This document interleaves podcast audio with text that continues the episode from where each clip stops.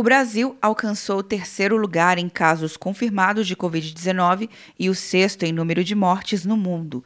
Mas, se considerar o número de habitantes de cada país, o Brasil cai para a posição de número 55 em relação aos contaminados e é o 28º em número de mortes, segundo o Ministério da Saúde. O diretor de análise em saúde e vigilância de doenças não transmissíveis do Ministério da Saúde, Eduardo Macaro, afirma que as doenças respiratórias têm fases, a depender da região do país. O período sazonal que ocorre nos estados do norte e do nordeste é diferente do período sazonal das regiões sul, principalmente, e da região sudeste. O que a gente começa a perceber é que nos estados do norte e nordeste, alguns deles têm mostrado é, paulatinamente uma estabilização. Macaro afirma que a epidemia no país ainda não atingiu o pico e ainda está em desenvolvimento. Impressão de que os, os óbitos estão diminuindo é, nas últimas semanas, mas o que a gente observa é que, é, na medida em que esses resultados, essas investigações, que são mais ou menos 3.500 que a gente tem hoje, por exemplo,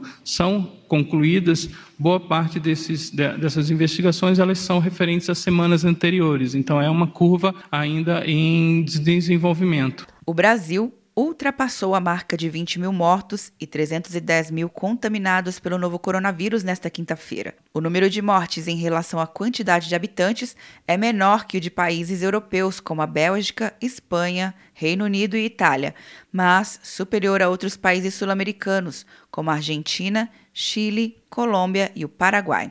Atenção, você que fez o Enem! Sua nota pode valer uma bolsa de estudos de até 100% para os cursos de graduação à distância da Uninter.